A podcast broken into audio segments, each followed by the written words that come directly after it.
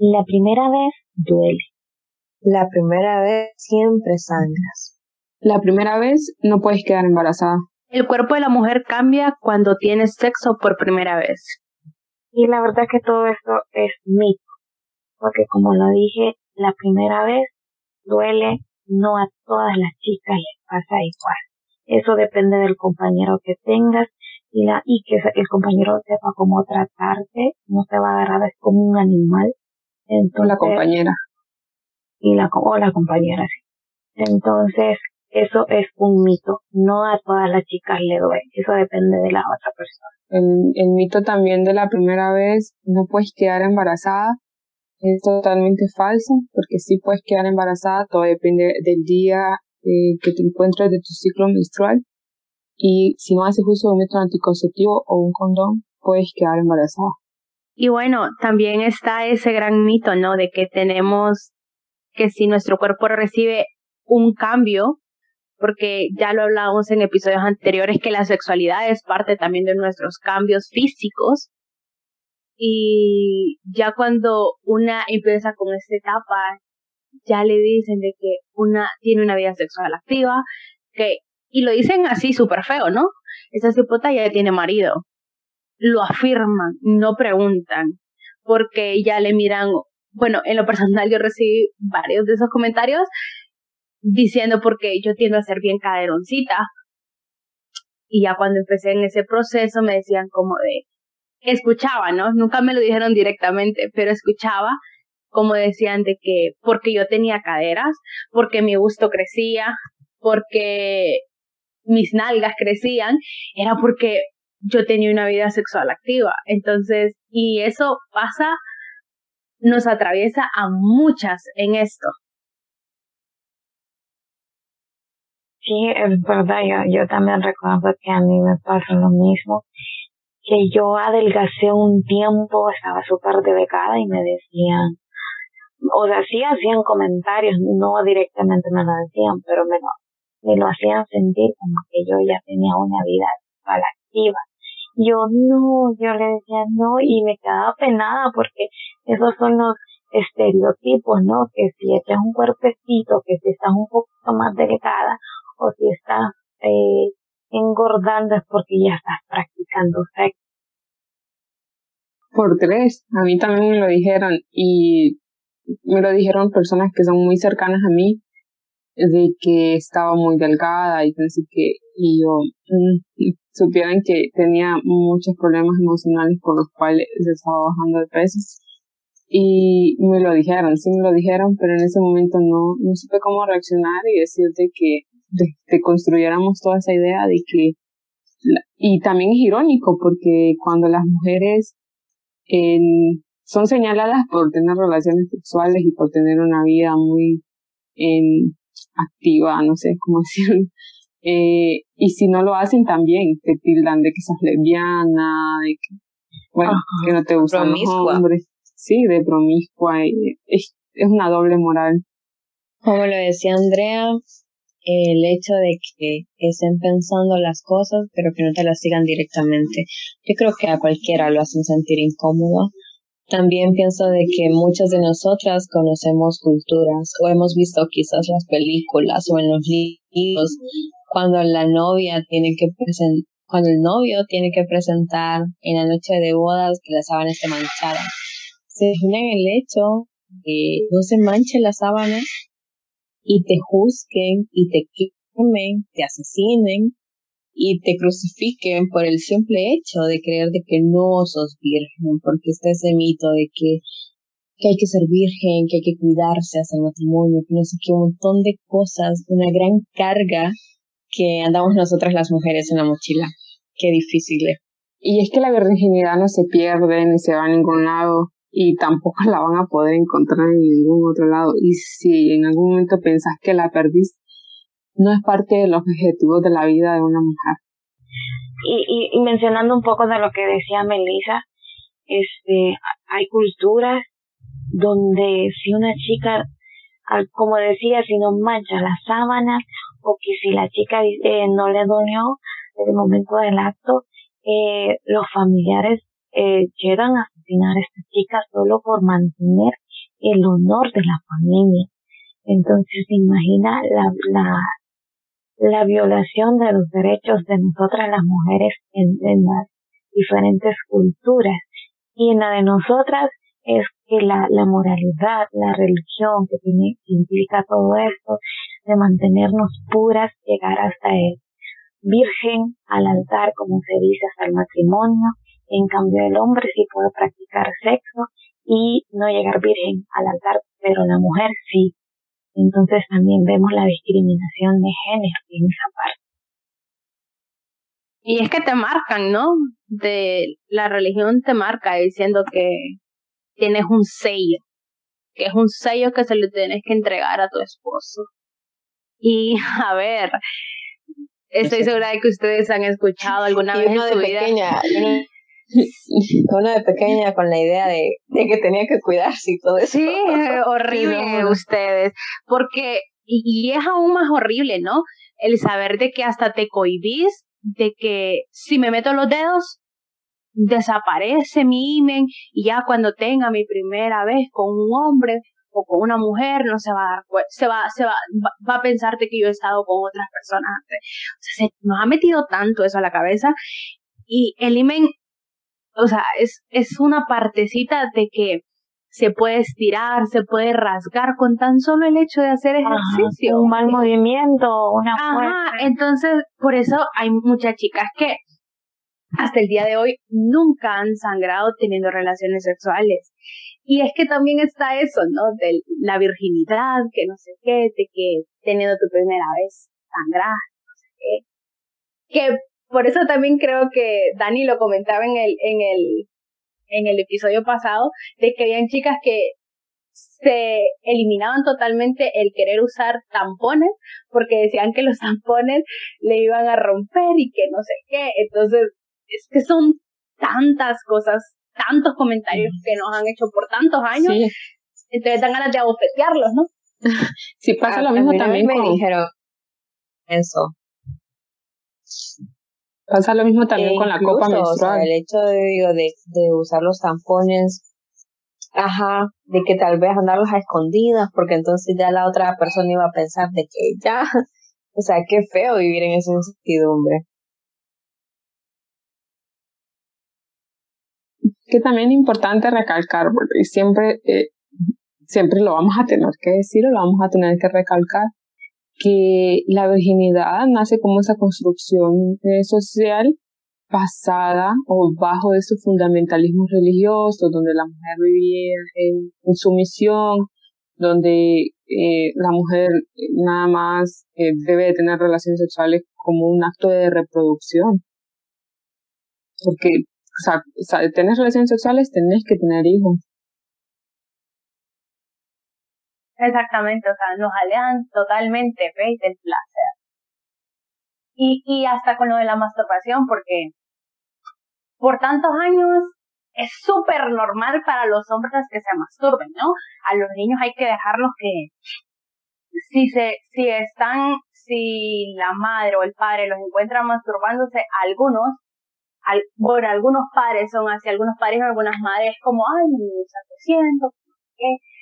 Pero si nos encuentran a nosotras, nos tachan de sucias, de puercas, de fornicarias, de no sé qué, con tantas cosas que nos han metido, y eso lo hablábamos también en episodios anteriores, de que, bueno, algo que a mí me pasó, que yo empecé a súper temprana edad a descubrir mi cuerpo, a tocarme y a sentir todas esas sensaciones que me generaban placer y de tantos comentarios que a mí me decían, yo cada vez que terminaba de, de tocarme, de darme amorcito, me sentía culpable.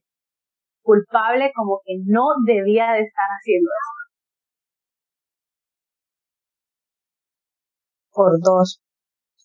Fíjate que eh, cuando, cuando se nos hace esa pregunta de la primera vez, no sé por qué siempre vamos pensando en cuando fue compartida. Yo pienso, ¿por qué? Y eso me lo cuestionaba hace algunos meses. Y yo decía, ¿por qué no pensar desde que estuvimos con nosotras mismas? Con una misma. Mencionabas ahorita, a los niños desde pequeños es normal para ellos.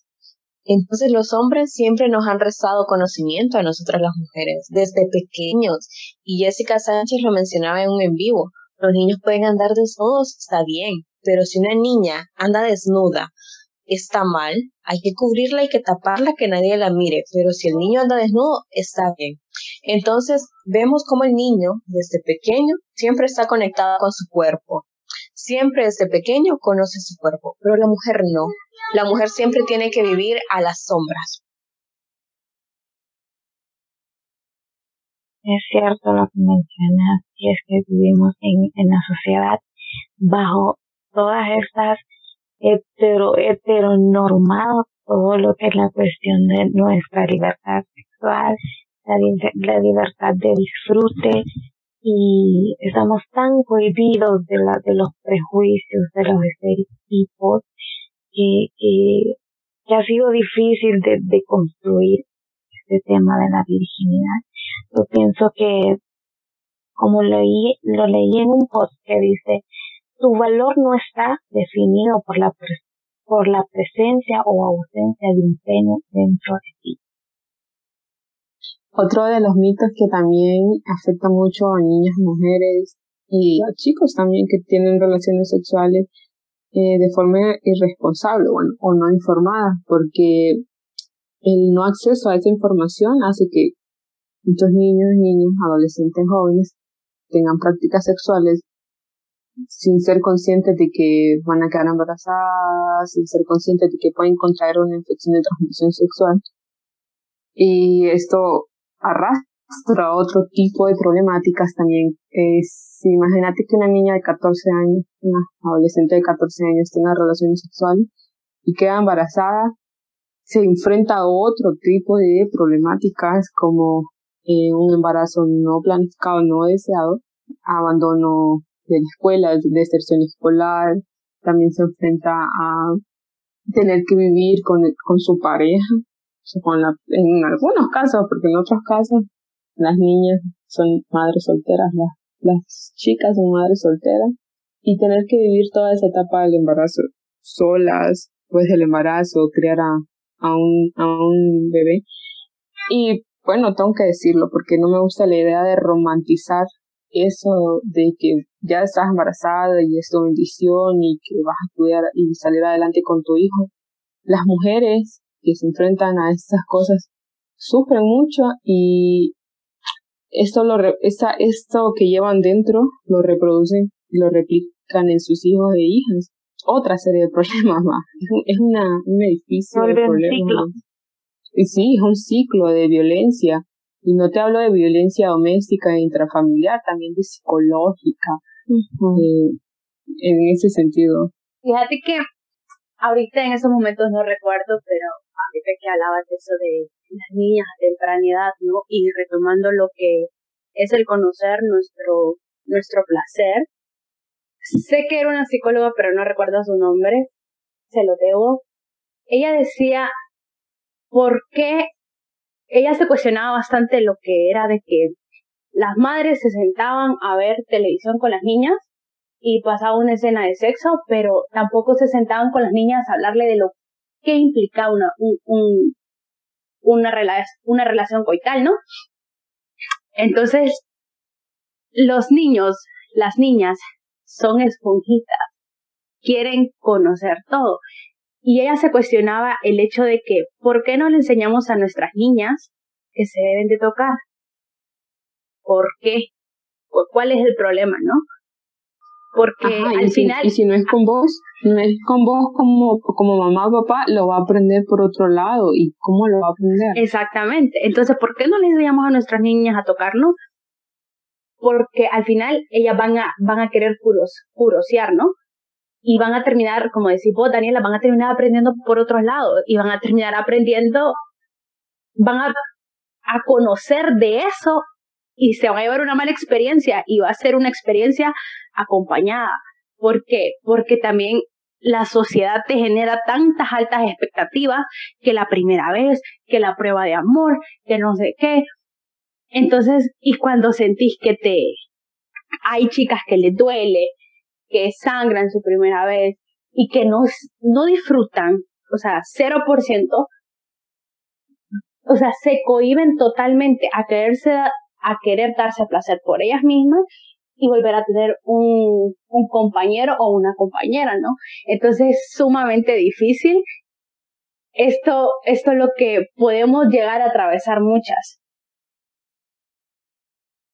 Sumando a lo que decías, Andrea, bueno, la, la virginidad no existe, chicas. La virginidad es una construcción social ideada por la misma sociedad para mantenernos sometidas, para mantenernos sumisas. Así que yo les digo de que es tu decisión, es mi decisión en qué momento yo quiero eh, llegar a tener relaciones sexuales por primera vez autodescubrirme, conocerme. Entonces, la virginidad no a mí me gustó mucho, eh, hace unos días escuché a Silvia Hart cuando decía educar de sexualidad desde el primer día, desde que estamos en el vientre de nuestra madre, podemos educar sobre sexualidad.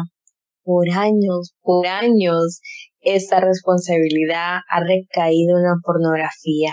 Como decía Andrea y Daniela, si no, si no se esta educación en casa, ¿qué va a suceder? se va a buscar información por otro lado.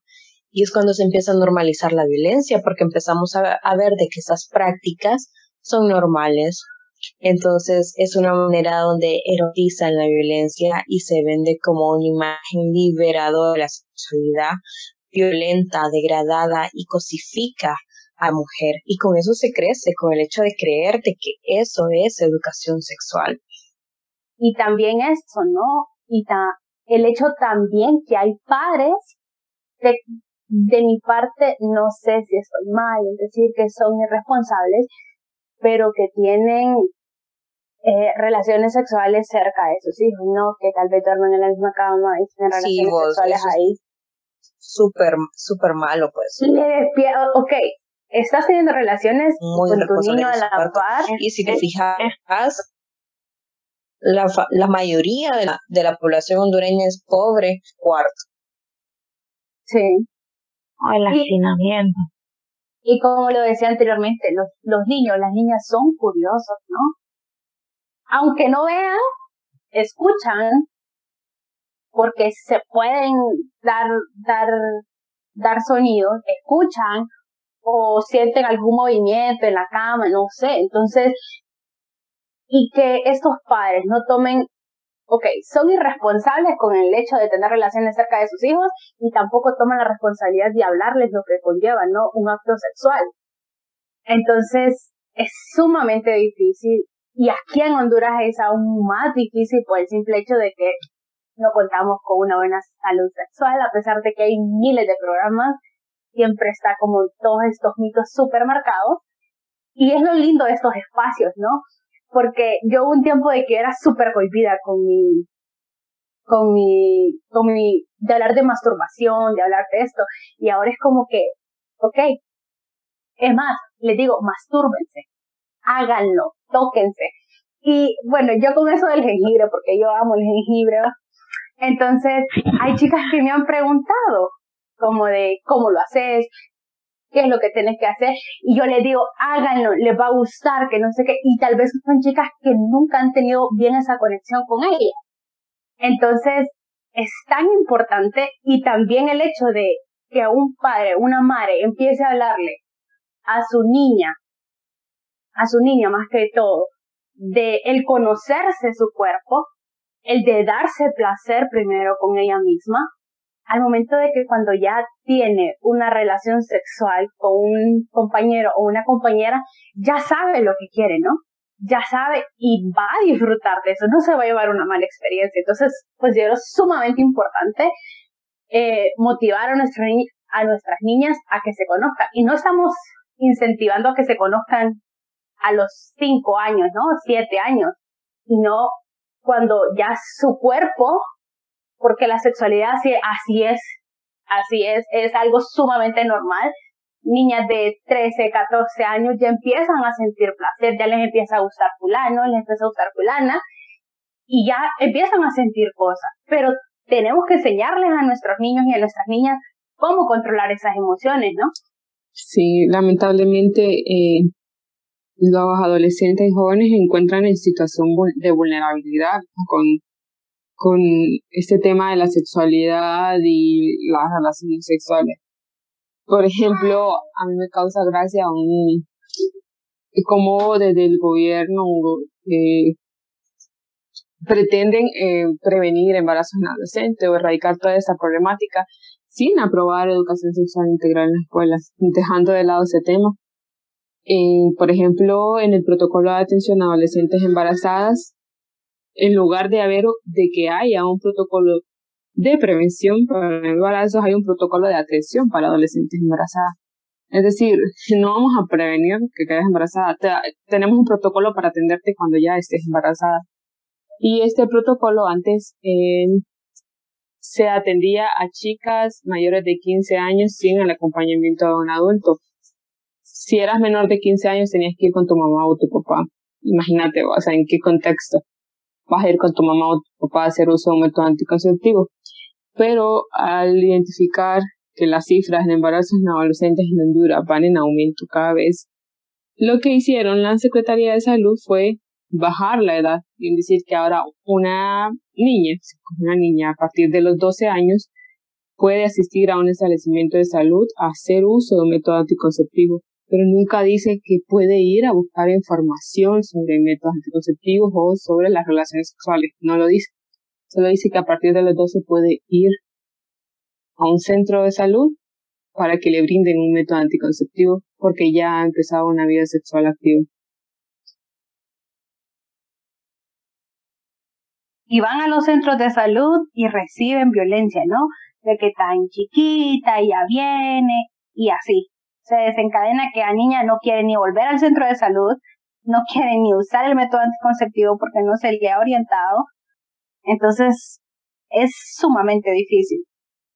Aumenta la inseguridad, el miedo, porque muchas de estas jovencitas nunca han recibido una educación sexual, el otro día escuchaba a Silvia de Bejar en una conferencia cuando mencionaba la importancia que es acompañar a las niñas desde pequeña en este proceso de la sexualidad. Porque entonces cuando esta niña crezca y quiere experimentar, lo va a hacer de golpe. O sea, no le hablas de sexualidad a tu hija, pero si permitís de que venga y de golpe experimente lo que es una relación sexual yo digo fuerte que no sé, a mí me impactó mucho esta conferencia porque yo, yo es una realidad que se vive y que se vive en muchos países, no solo acá en Honduras.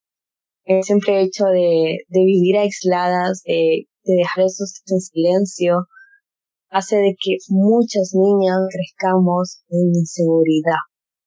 No, claramente se nota y, y se visibiliza la, la, la importancia, la necesidad que hay, ¿no? De, de una educación sexual desde el hogar, desde los centros educativos, desde el centro de salud. O sea, es tan visible la necesidad que hay eh, sobre la educación sexual.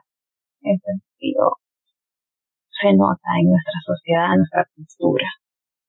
Sí sin más que decir, ¿no? Y recalcar también de que si tenemos una niña, una prima, una hermana, una hija, eh, una sobrina, tratar, ¿no? De hablar de estos temas de la mejor manera, de forma pedagógica, eh, si lo quieren hacer con el acompañamiento de un psicólogo o psicóloga, también sería súper bueno para que podamos cambiarles, ¿no? La, la vida a estas chicas, a estas niñas.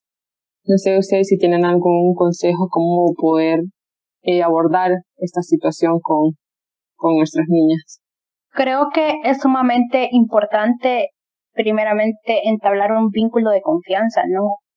Porque una niña no, no se va a sentir cómoda hablando con alguien cuando la madre le ha cohibido toda su vida de muchas cosas.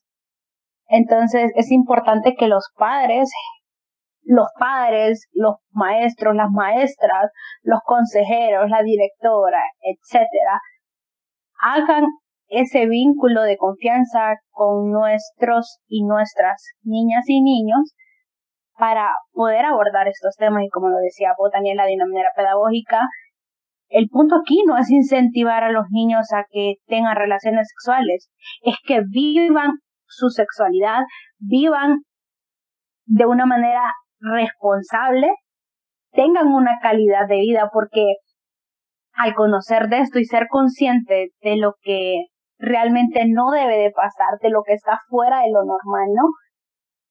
Eh, estas personas tienden a vivir de, de una mejor manera, entonces es necesario saber abordar estos temas con confianza y como que quitarnos totalmente el hecho de te voy a enseñar esto, pero esto no, porque está muy chiquita. No, es de hablarle porque ellos van a, ellos y ellas van a preguntar de todo, es de hablarle, pero adecuar el lenguaje, ¿no?